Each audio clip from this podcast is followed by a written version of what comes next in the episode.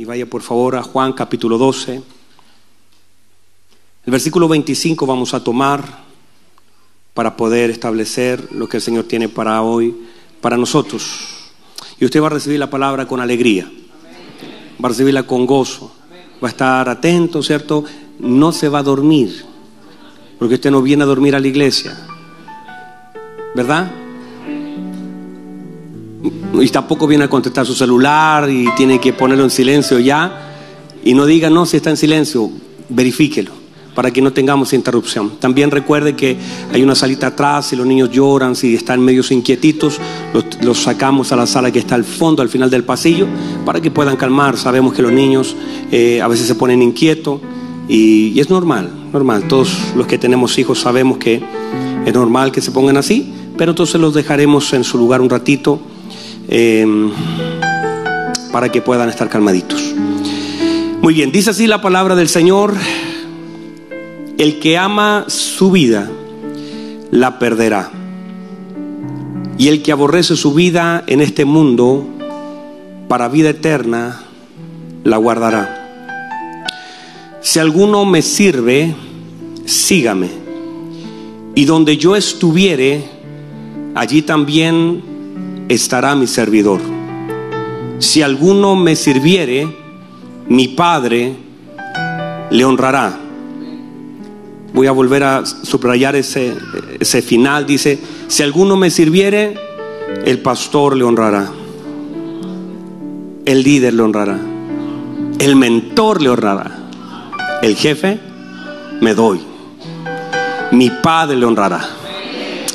Tome asiento, por favor. Si alguno me sirviere, mi padre le honrará. Y los que sabemos, sabemos que el Señor honra de una forma muy especial, ¿verdad? Entonces hemos establecido algunos principios que son importantes destacar. Número uno, que servir al Señor es una honra. Dígame, por favor. Servir al Señor es una honra. No es una carga, es una honra. Y que a través de nuestro servicio al Señor nosotros tenemos la posibilidad de agradecer todo lo que Él ha hecho por nosotros. O sea, nuestro servicio al Señor tiende también a agradecer. No hay forma de pagar, hay forma de agradecer. Y una de las formas también es a través del servicio. ¿Está de acuerdo conmigo? Es servir al Señor. Pero también cuando nuestro servicio se vuelve una carga, entonces estamos completamente desenfocados de lo que hacemos y a quién servimos. Cuando nuestro servicio se vuelve una carga, se vuelve eh, se vuelve incómodo cuando sentimos y comenzamos a poner excusas para no hacer lo que se nos ha demandado, entonces nos desenfocamos de lo que estamos haciendo. Nadie que sirva al Señor puede servirlo con tristeza. Nadie que sirva al Señor lo puede hacer con tristeza. La Biblia dice, Salmo 102, que debemos servir al Señor con alegría. ¿Cómo debemos servir al Señor? Porque es lógico, es una honra.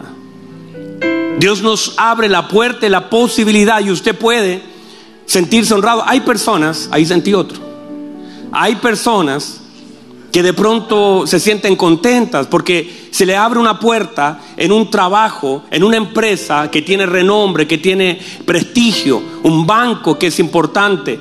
Pero, y usted hay personas que dicen, me aceptaron en una empresa multinacional y eso es, la gente lo toma como una honra, como una puerta gigante, con una posibilidad. Hay gente que dice, aquí haré ¿Cómo dice la gente? Carrera. ¿Por qué? Porque ve la posibilidad, que hay posibilidad de, seguir creciendo, desarrollando, capacitándose. Si usted se pone contento porque le abrieron la puerta en una multinacional, imagínese, le abrieron la puerta del cielo. Le abrieron una puerta que, que no es de acá, hermanos, es una, una bendición servir al Señor. Ahora, sirvo en la medida que hago aquellas cosas que el Señor demanda de mí. Sirvo en la medida que hago lo que se me pide. Sirvo en la medida que hago las cosas como se me pide. Porque bien pudiéramos a veces cambiar el servicio y hacer las cosas que se nos pide, pero no de la forma como se nos está demandando. No es solamente hacer las cosas y gran parte de la gente comete el error de que comienza a hacer las cosas y dice, no, si yo sirvo a Dios, pero lo haces a tu manera. Estás autosirviéndote porque deseas servir al Señor de la forma como tú quieres hacerlo. Y comenzamos a servirnos a nosotros mismos. Si el servicio va a ser para Dios, no solamente se debe hacer lo que se nos pide, sino cómo se nos está pidiendo. Debemos servir a Dios de la forma como se nos pide. Hay una demanda del Señor. No es solamente hacer lo que se nos pide, sino que también cuando usted puede juntar todos los ingredientes, pero si no se le hace, si no se le da el tiempo exacto a la cocción, usted puede tener el arroz, usted puede tener la sal, usted puede tener el fuego, usted puede tener la olla y no hacer un buen arroz. Y eso puede transformarse en algo incomible, porque no se hace como se debe.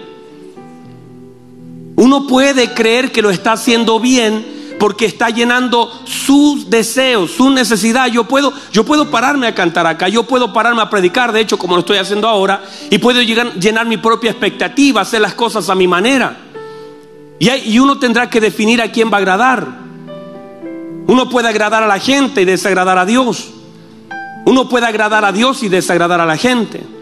Uno puede autoagradarse en este asunto. Pero uno entonces uno tendrá que definir cuando yo me someto a lo que el Señor me pide, hay ciertas condicionantes y hay ciertas exigencias que van a demandar de ti que tu carácter también en medio del servicio sea formado. El Señor lo está estableciendo aquí. Si alguno quiere servirme tendrá que aborrecer algunas cositas de su vida. No se puede, hay cosas con las que no podemos continuar, cosas que nos trajeron a Cristo. Pero no podemos continuar con muchas cosas que nos trajeron a Cristo, que fueron una puerta para conectarnos con Él y seguir este camino con las mismas cosas que nos condujeron a Él. Hay personas que estuvieron en medio de una depresión y eso te condujo a Cristo, pero es ilegal continuar con la depresión en Cristo.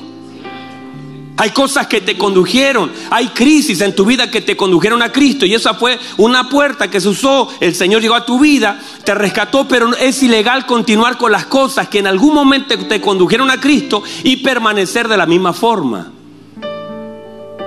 No está bien. Hay cosas que fueron una puerta de entrada para que nos, de alguna forma, con todo lo malo, hay personas que a través de un vicio, a través de un quiebre matrimonial, pero ahora en Cristo hay cosas que son no, no hay cosas. Todas las cosas son hechas nuevas. Y ya no eres la misma persona, pero no puedes continuar con aquellas cosas, caminar en Cristo con las cosas que en algún momento te condujeron a Él. Fui llamado a servir. Pégale un codazo al que está al lado y dígale, te llamaron a servir. Y si como iglesia, hay un hermano ahí que está solo, hermano Gabriel, pégale un codazo a la silla, aunque sea, hermano. Y si como iglesia no tenemos el concepto de que fuimos llamados a servir, entonces nos sentaremos a esperar que alguien más nos sirva.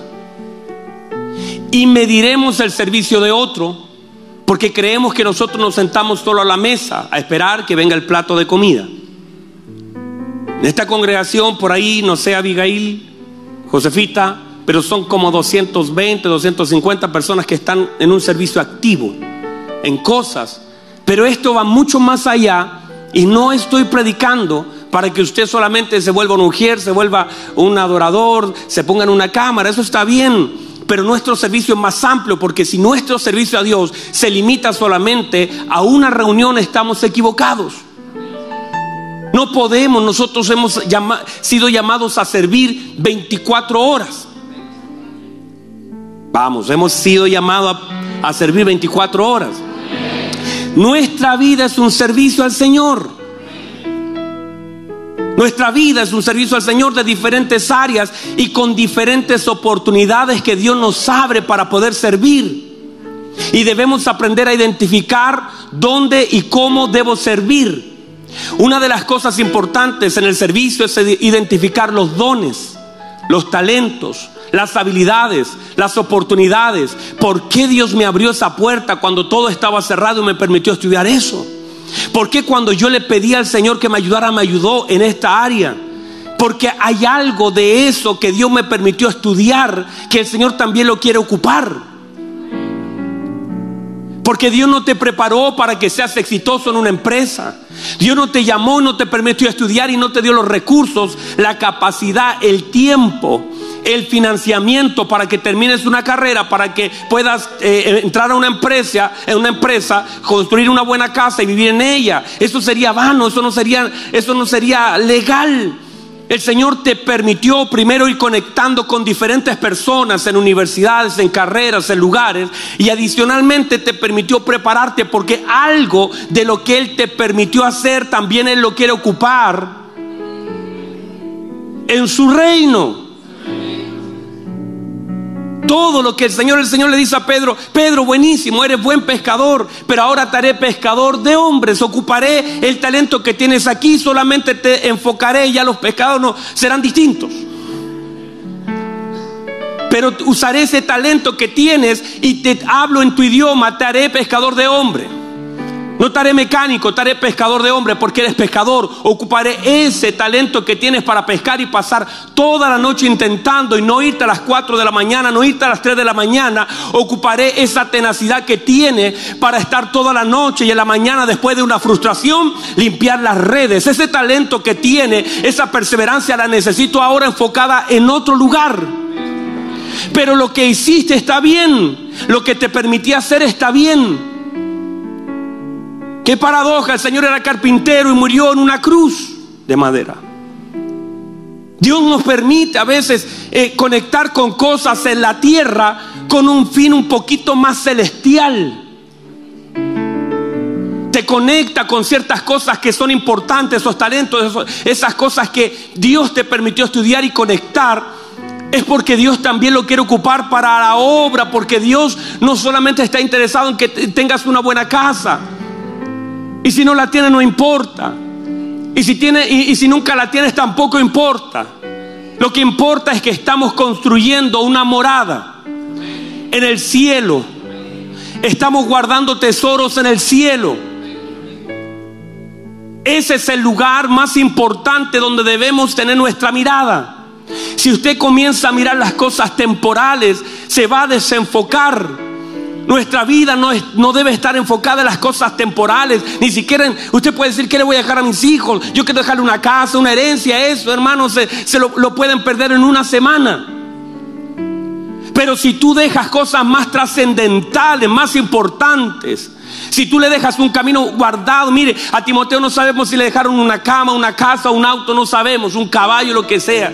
Pero sí el apóstol Pablo reconoce que había una fe que habitaba en su abuela, habitaba en su madre y ahora habita en él. Una fe que trasciende generaciones. Tú puedes dejar algo mucho más importante que una buena casa, un buen auto que lo pueden chocar, se lo pueden robar, lo pueden perder en una semana. Pero hay cosas que quedarán marcadas en la vida de nuestros hijos. Nuestros hijos recordarán cuando le poníamos la mano a los cuatro o cinco años. Nuestros hijos recordarán que en medio de la crisis confiamos en el Señor, que en medio de la dificultad adoramos a Dios. Nuestros hijos pueden recordar cosas trascendentes. Yo sabía que no había nada en casa, pero mi padre creyó, confesó, habló la palabra, jamás se entristeció, siempre confió. Hay cosas que nuestros hijos pueden recordar y que les van a servir el día de mañana. Y nuestra vida trasciende porque lo que sale de nuestro lomo Dios también lo respalda. Mire que el Señor muchas veces dijo, yo soy el Dios de Abraham, tu padre, le dijo Isaac, y por causa de tu padre ahora vengo a ti. Porque la paternidad hace que la genética espiritual que no por nada nuestros hijos son asignados, no vaya a pensar que son casualidad y que Dios olvidó las promesas que cargo mis hijos también las cargan. Hay una continuidad generacional en esto. Entonces nosotros hemos sido llamados a servir con diferentes dones, identificar los dones, las cosas que Dios nos permite hacer es clave. Identificar el lugar donde yo estoy es clave. Identificar la gente con la que conecto es clave. Dios no te va a pedir cuenta por, el, por la empresa Coca-Cola si estás trabajando en Pepsi. Allí en ese lugar el Señor te conectó y te depositó aún así a ti no te guste, porque muchas veces estamos en lugares incómodos. Pero esos lugares son lugares de conexión, porque nuestro servicio nos conecta con gente. Nuestro servicio nos conecta con gente. Cuando servimos a Dios, Dios acerca gente a nosotros, porque nuestro servicio nos conecta con gente. Mateos capítulo 9, verso 37. Esto fue lo que dijo nuestro Señor Jesucristo. A la verdad, la mies es mucha. ¿Cómo es? ¿Cuánta mies hay? Más los obreros son flojos. ¿Cómo es? Pocos y flojos también. Rogad pues al Señor de la mies que envíe obreros a su mies. Eso quiere decir que yo fui llamado a servir por la boca de alguien. Yo estoy aquí no porque se le ocurrió a alguien. Dios ocupó la boca de alguien para que yo esté donde estoy. Alguien rogó al Señor de la mies que envíe obrero y aparecí yo. Alguien rogó al Señor de la mies y apareció usted. Nosotros fuimos llamados. Nosotros no aparecimos, nosotros fuimos llamados. El Señor llama a Jeremías para un tiempo. El Señor llama para un tiempo específico. Usted fue llamado. Usted no apareció, usted fue llamado. Y alguien antes que usted apareciera pidió al Señor que envíe un obrero y apareció luego usted con una cajita de herramientas en las manos para desarrollar una actividad y edificar el cuerpo de Cristo. Usted fue llamado cuando aparece Samuel en la escritura, lo que aparece Samuel porque Ana lo llamó. Y no lo llamó para cumplir solamente un deseo de su vientre y tener un niño durante 20 años. Porque si usted lee bien la historia, una vez que Samuel aparece, Ana tiene que soltarlo de bebé en el templo. Esto no lo puede hacer una persona que tiene una conciencia de llenar un vacío del alma.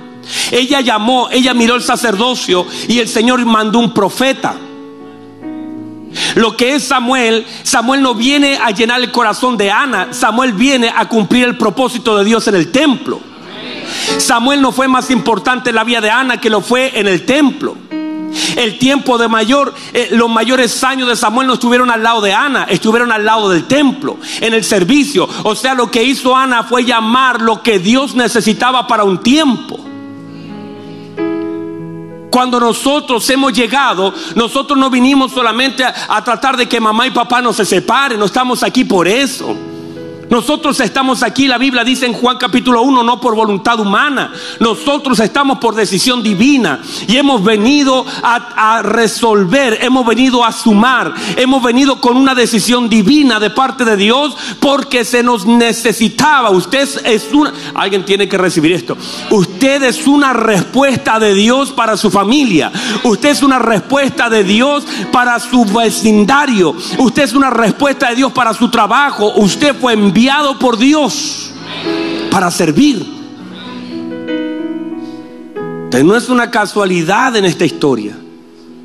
Y por eso, aunque esté, muchos de ustedes quisieron arrancar e irse lejos, el Señor le dijo, no, si yo te mandé y de alguna forma, por alguna razón, a veces estamos ni siquiera donde queremos estar, sino donde Dios nos quiere tener.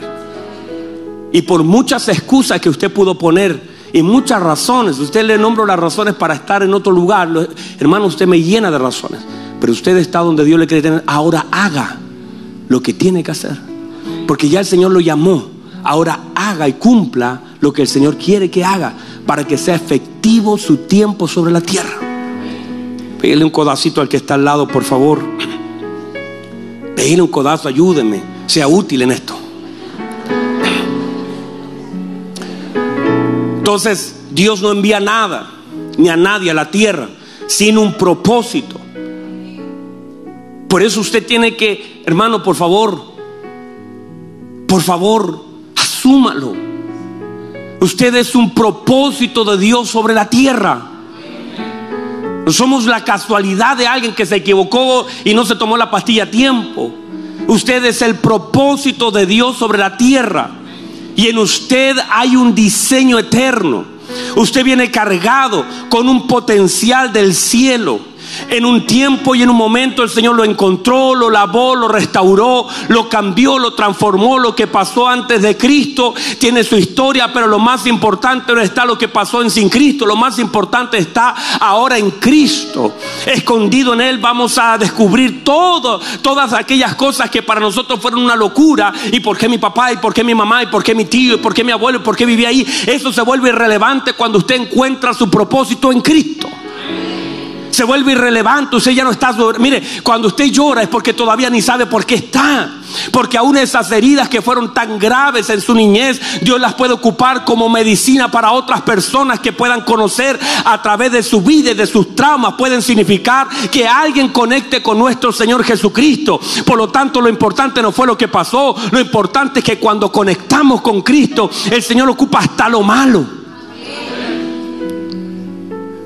Reciba eso. Entonces Dios está buscando esta, este personal, estos obreros que le adoren por medio del servicio. Que le adoren por medio del servicio. Y no que solamente quieran servir por medio de la adoración, sino que le adoren por medio del servicio. Que nuestro servicio sea una adoración a Dios. Le sirvo al Señor si yo obedezco su palabra.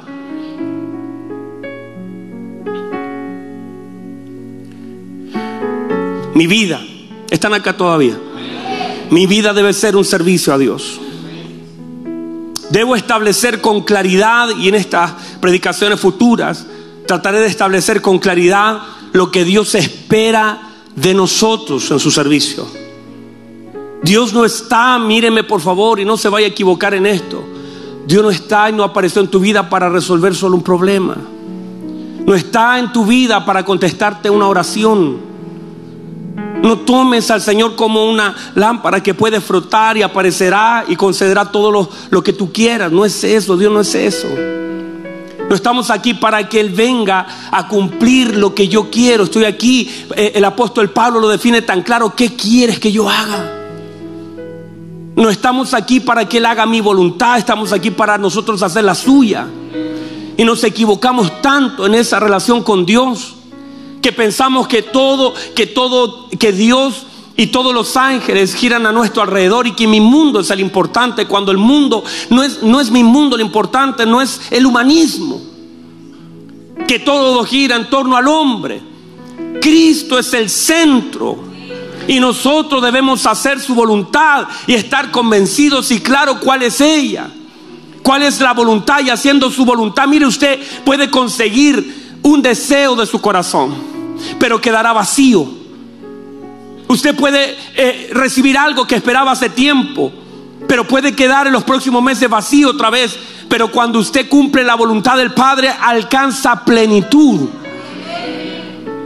Nada más hermoso y más satisfacción de que le puede dar al hombre porque conecta con el propósito eterno. Se cumple el propósito de por qué usted fue enviado a este tiempo y a este momento y a ese lugar. Cuando usted cumple la palabra de Dios, no hay nada que traiga mayor satisfacción al Padre y a usted. No hay nada que traiga más plenitud. A usted se le pueden conceder algo que usted pidió hace mucho tiempo, pero puede quedar vacío. Mucha gente llegó al final de la escalera consiguiendo títulos, casas, eh, lo que quiera, familias, y aún así quedaron vacías. Pero una persona, una persona con entendimiento que comienza a hacer la voluntad de Dios, en medio de hacer la voluntad de Dios, muchas cosas que para ti eran importantes dejan de serlo.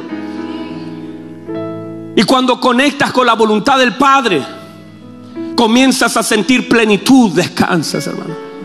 Descansas. No está buscando lo tuyo, lo propio. Está buscando lo de Él. Y en medio de hacerlo de Él, lo tuyo se va alineando. Estamos tan desalineados que queremos que Él se alinee a mis planes. Sin entender que este tema no se trata de ti ni de mí. Se trata de Él. Y en la medida que yo haga lo que se me envió a hacer, encontraré la plenitud, el descanso mi mayor descanso no está en recibir lo que, yo, lo que me falta, sino en hacer lo que debo. El mayor descanso del hombre no está en recibir lo que le falta, sino hacer lo que debe.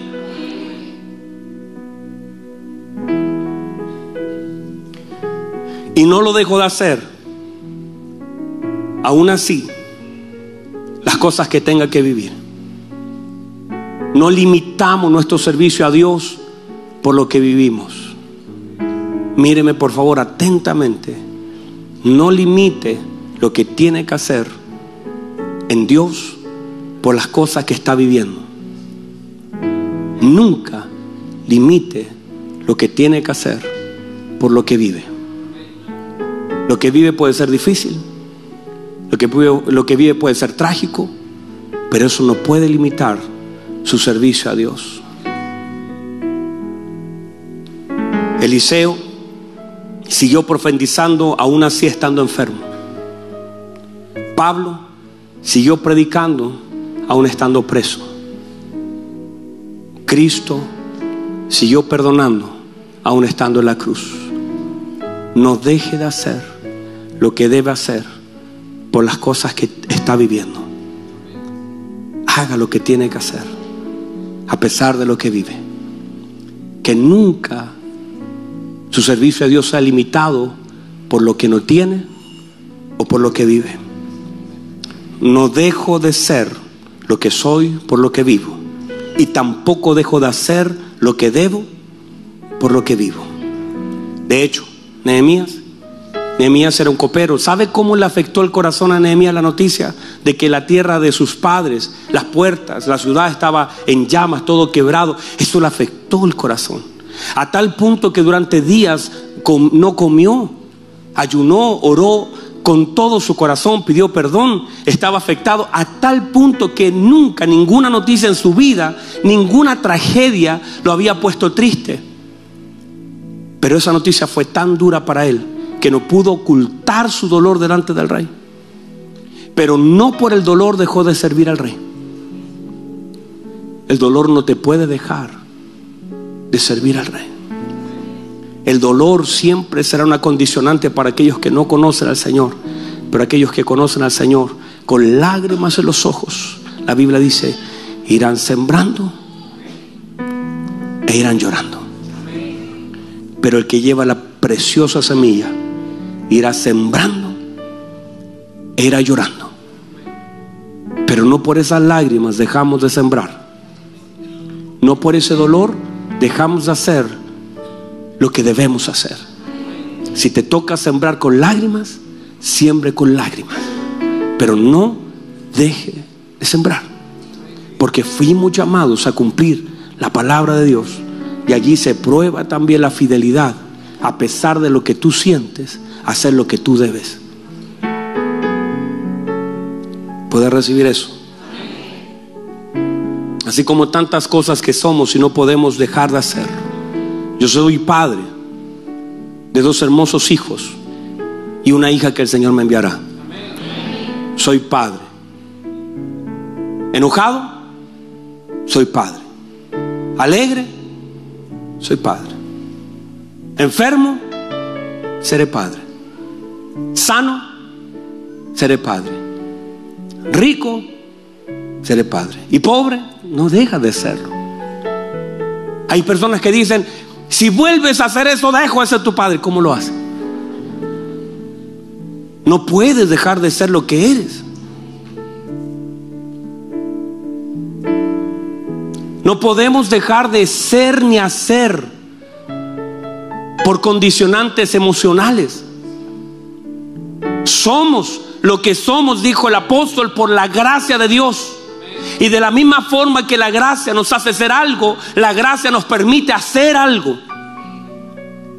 Y vivimos en esa gracia abundante y podemos hacer lo que se nos mandó hacer con exactitud y con alegría. Y no por las pruebas de tener nuestra mano en hacer lo que se nos mandó hacer. Somos y hacemos lo que Dios ha demandado de nosotros. Y una iglesia madura llega a esa estatura.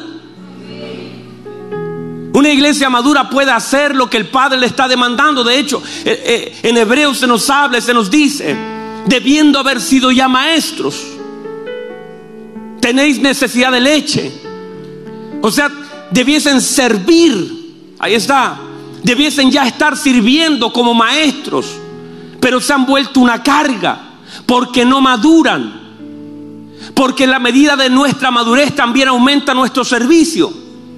Yo no le puedo pedir lo mismo a David que a Daniel, porque el grado de madurez es diferente. Y en la medida que nosotros vamos madurando, podemos tener más alcance en nuestro servicio. Hay cosas que no le voy a confiar a David, pero sí se las puedo confiar a Daniel. Por causa del crecimiento y la madurez. En la medida que usted vaya creciendo, usted es más útil para el reino, para el avance, para el cuerpo.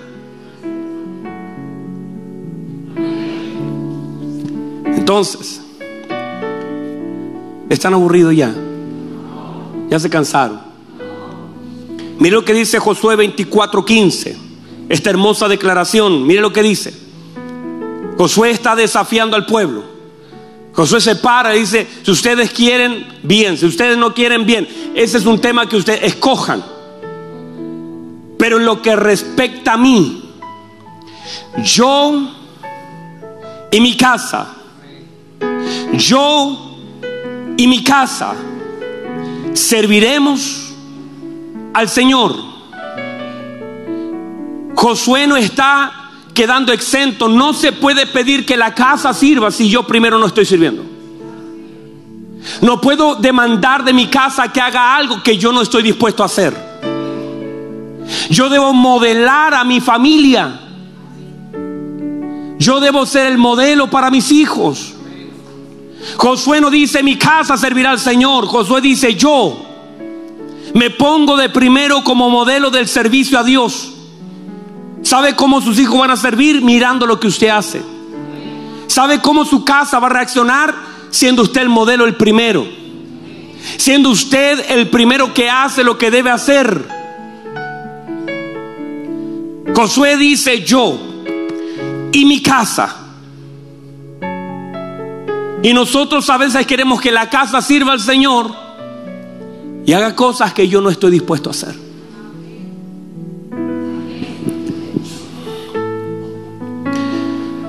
Están acá todavía. Siento que se me van desinflando poco a poco. En mi servicio a Dios seré perfeccionado. Otra vez en mi servicio a Dios seré perfeccionado. No es lo mismo cuando yo prediqué la primera vez que como estoy predicando ahora y no será igual dentro de dos años. Porque en mi servicio a Dios, en lo que yo deba hacer, seré perfeccionado. Usted será perfeccionado y debe tener una mentalidad de perfección. ¿Qué es perfección? Cristo. Ahí llegamos. En mi servicio seré probado. En mi servicio seré probado. En mi servicio seré tentado, sobre todo a soltar. Porque cuando usted no ve resultado frente a lo que hace, y digo, hermanos, insisto, el servicio a Dios se ve desde lo que hago afuera, desde mis oraciones, desde mi comportamiento, desde la evangelización, desde las oraciones, desde todo lo que tenga que hacer. Y seré tentado a soltar. Muchas personas han dejado de orar por su familia porque no ven respuesta. La pregunta es, ¿quién te mandó a soltar? Porque sé quién te mandó a tomar esa oración. La pregunta es, ¿quién te mandó a soltarla? Mantente, mantén tu oración. Tu oración es cobertura para los tuyos. En nuestro servicio habrá resistencia. No todo será sencillo. Por eso la Biblia dice, se hicieron fuertes en la batalla, porque esa batalla también te va a fortalecer, equipará tus sentidos. En nuestro servicio seremos conectados con otros que sirven mejor que nosotros, de los cuales debemos aprender. Y otros que están comenzando que debemos modelar, enseñarles. En nuestro servicio seremos fortalecidos. Míreme por favor. Si usted sirve al Señor, su Padre le honrará. Si usted es útil para Dios en las cosas que hace, su Padre le va a fortalecer. No, reciba esto, por favor. Si usted está sirviendo a Dios, su Padre se encargará de darle nuevas fuerzas. Y si le falta, el Señor es el más interesado que usted siga sirviendo. Si usted se cansa, si vienen golpes, el Señor lo va a sanar. Porque usted es útil para el cuerpo de Cristo. Déjeme cerrar con esto. Lucas capítulo 15, verso 22. ¿Está allí? Ahí está. Ah, por eso se buscaron tan rápido. Lucas 15:22 habla una historia que usted conoce. Y mire lo que sucede. El padre le dice a los siervos. Usted conoce la historia del hijo pródigo, ¿verdad? Usted conoce la historia del hijo pródigo, ¿verdad? Y el, y el padre viene, cuando ya viene el hijo de vuelta, le dice a sus siervos, ¿a quién le dice? ¿A quién le dice? Le dice a sus siervos, saquen el mejor vestido. Los siervos tienen que tener la capacidad de saber lo que es mejor en casa. Los siervos tienen que tener la capacidad de discriminar lo bueno de lo malo. Los siervos deben identificar lo que hay en casa. Los siervos tienen que tener la capacidad de escoger como el Padre lo haría. Discernir de lo bueno de lo malo. El Padre les confía la tarea a los siervos. El Padre no dice, espérame tantito, te voy a ir a buscar, porque el Padre sabía cuál era el mejor vestido. Pero el Padre determina traspasar esa responsabilidad a los siervos y decirle, vayan y ustedes búsquenme el mejor vestido. Identifiquen cómo yo lo haría. ¿Cuál para mí es el mejor vestido? ¿Sabe lo que es eso? Un siervo debe conocer el corazón de su Señor. Un siervo debe conocer el corazón del Padre. Un siervo debe conocer el corazón de nuestro Dios y saber qué es bueno para Él y qué es malo. Tener claridad. Un siervo debe profundizar en el corazón de Dios. Luego el padre otra vez manda a los siervos y le dice, siervos, tráiganle un anillo, tráiganle el anillo. Eso quiere decir que los siervos tienen acceso a los tesoros del Padre, que tienen libertad de tomar, que saben dónde están los tesoros del Padre.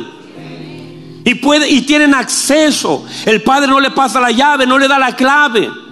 Porque los siervos tienen acceso a los tesoros. ¿Puede recibirlo? Un siervo tiene acceso. Un siervo conoce los tesoros. Sabe dónde están los dones. ¿Qué son tesoros dones? Tiene acceso a las riquezas del Padre. Un siervo tiene acceso a la riqueza del Padre. Reciba eso, por favor. Si usted sirve al Señor y lo sirve en su casa, usted tiene acceso y sabe dónde están los tesoros del Padre. No están escondidos, no están en caja fuerte. Los siervos tienen acceso. los siervos, el calzado, no es el padre el que viste al hijo, son los siervos, vístanlo. Nosotros como siervos debemos aprender a vestir a los que estaban lejos, a los que estaban fuera. Un siervo tiene la capacidad de cubrir. Un siervo de Dios, un siervo del Padre, tiene que tener la capacidad de cubrir a aquel que llegó. Taparlo de su desnudez. Calzar, tocar sus pies, conectar con Él. Reciba eso, por favor. Pónganse en pie, por favor.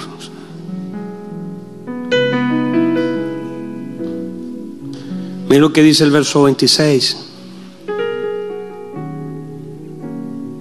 El hijo mayor. Perdón, avanzas el verso 29. Mira lo que dice. Reciba eso. Hay una presencia de Dios hermosa. Reciba esto, por favor. El hijo le dice, enojadito por lo que usted conoce la historia, no estoy hablando de la historia, hablando del principio del siervo. Un hijo siervo le dice al padre, padre, tantos años te sirvo, tantos años te sirvo. No habiendo desobedecido en nada, tantos años te sirvo. Eso Él lo hizo como un reclamo. Para nosotros los años suman honra. Tantos años te sirvo. Que esa sea la palabra que esté en su boca.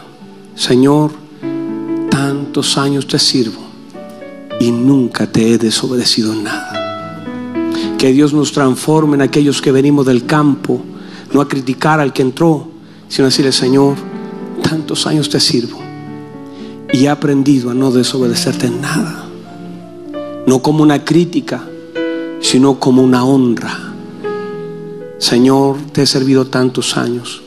El Padre no le critica, no le niega eso.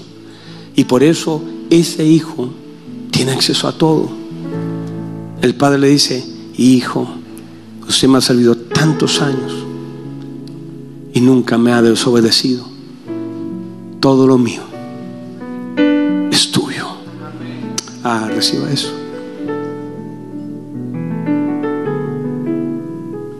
Todo lo mío es tuyo.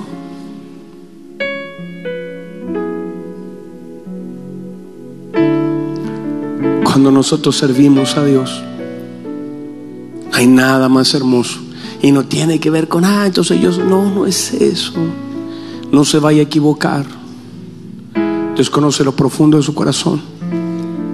Uno debe pesar el por qué hago lo que hago, por qué digo lo que digo, por qué estoy donde estoy. Y pesar las motivaciones del corazón. ¿Por qué sirvo al Señor? ¿Por qué sirvo a mi Señor? ¿Por qué toco? ¿Por qué canto? ¿Por qué recibo a la gente? ¿Por qué predico? ¿Por qué limpio? ¿Cuál es la motivación? Porque la Biblia enseña que Dios pesa las intenciones del corazón. Y cuando usted sirve y la motivación es la gratitud, usted no está pensando lo que tiene o no tiene, pero la conciencia. Dios dice, hijo, usted me ha servido tantos años y todo lo que yo tengo es suyo. No te lo voy a negar. Usted tiene acceso a la paz. Usted tiene acceso al gozo. Usted tiene acceso a toda la riqueza de Cristo. No, no, no hay plata, no es, plata, estos son riquezas. La plata se acaba, las riquezas no se terminan. Hay riquezas que están allí para el alcance de los hijos. Los hijos pueden tener acceso a las riquezas. Hay hijos que tienen acceso a las riquezas. Por eso usted puede descansar. David tenía conciencia de quién era su pastor, de quién era su padre. Decía, en paz me acostaré, así mismo dormiré, porque el Señor me hace vivir confiado, porque tengo acceso. Usted no es un mendigo, usted tiene acceso a la riqueza del Padre. Usted puede tener gozo en medio de todo lo que la gente puede estar cayendo a pedazo al mundo. Y usted dice, yo tengo acceso a ese gozo. Yo tengo acceso porque yo sirvo, Él es mi Padre. Yo tengo acceso. Reciba eso, por favor. Levante sus manos, cierre sus ojitos. Hay una hermosa presencia de Dios. Hay acceso, hay acceso. Levante sus manos, dele gracias, Señor. Yo quiero servirte, Señor. Servirte es una honra, no es un castigo, no es una carga. Servirte es una honra. Hacer lo que tú me pides es una honra. Bendición poder, Señor, servirte. Qué bendición, Señor, es poder hablar de ti. Qué alegría se llena mi, mi, mi, corazón de gozo cuando hablo de ti y comienza a latir mi corazón. No es una vergüenza servirte. Es un privilegio servirte. Vamos, levante sus manos, dígale, Señor, gracias. Ya me trajiste, ya me rescataste, ya me llamaste ahora, Señor. Aquí está mi mano, son las herramientas. Aquí está mi boca, son las herramientas. Aquí está mi corazón, aquí está mi oído, aquí están mis ojos. Estas son las herramientas, los dones que has depositado en mi vida para poder servirte, para servir a tu cuerpo, para servir a tu pueblo, para servir, para ser útil. Usa mis manos, usa mis pies, usa mi boca, Señor, usa mis ojos. Que todo lo que me has dado te sirva, Señor. Levante sus manos, honra al Señor. Señor, aquí están mis manos. Lista, Señor, tu palabra dice que tú adiestras, tú adiestras nuestras manos para la batalla. Aquí está mi boca, Señor. Si te sirve, Señor, úsala. Aquí están mis ojos, Señor. Úsalos. Usa mis oídos. Señor, yo estoy dispuesto a servirte. Porque servirte es una honra, Señor. Señor, servirte es una honra. Servirte, Señor, es lo más hermoso. Tú nos has llamado de la eternidad a servir. Alguien mencionó mi nombre.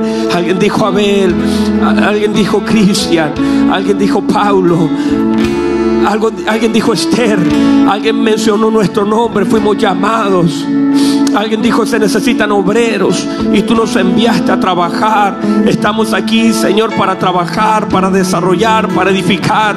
Aquí estamos, fuimos llamados, no llegamos por casualidad. Tú nos llamaste en la eternidad. Alguien mencionó nuestro nombre, alguien clamó y nosotros aquí estamos. Aquí estamos, Señor. Vamos, vamos, aquí está usted. Usted fue enviado a servir. Usted fue llamado. Fuimos llamados de las tinieblas a su luz admirable. Fuimos llamados para anunciar las virtudes de aquel que nos llamó de las tinieblas a la luz. Fuimos llamados, fuimos limpiados, regenerados, fuimos salvos, fuimos perdonados. Usted y yo fuimos perdonados. Usted y yo fuimos perdonados, usted y yo fuimos equipados. El Espíritu Santo nos llenó de dones. El Espíritu Santo transformó nuestra vida. Antes no servíamos, no, no, no alcanzábamos, no podíamos, estábamos lisiados. Pero ahora el Señor nos ha dado una nueva vida en Cristo. Para servirle, para hacer luz para otro, para que a través de nuestras buenas obras el mundo glorifique a Dios. La gente vea lo que hacemos y le dé gloria a nuestro Dios. Levante sus manos, dígale, Señor, aquí estoy. Úsame, Señor. Mi mano siempre estará levantada para decirme aquí, Señor.